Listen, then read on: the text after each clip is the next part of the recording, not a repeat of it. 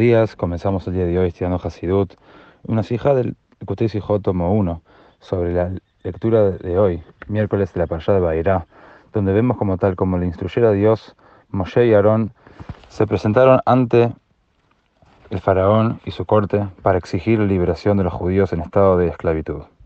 El faraón les pidió pruebas de que realmente eran enviados de Dios.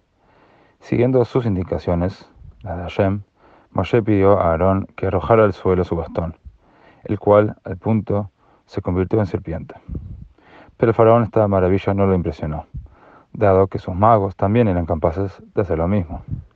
Entonces Dios hizo que Moshe transformara en sangre las aguas del, del río Nilo, siendo esta la primera de las diez plagas.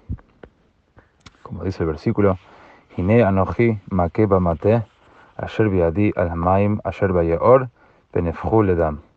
Indicó Dios a Moshe que dijera al faraón, ahora voy a golpear el agua en el río con el bastón que está en mi mano y se convertirá en sangre.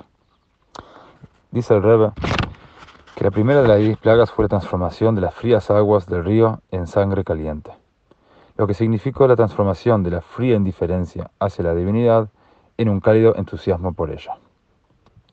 Era necesario que esta fuera la primera de las diez plagas, porque la indiferencia habría evitado que los egipcios se vieran afectados por ninguna otra demostración del poder de Dios y de su intervención en la vida.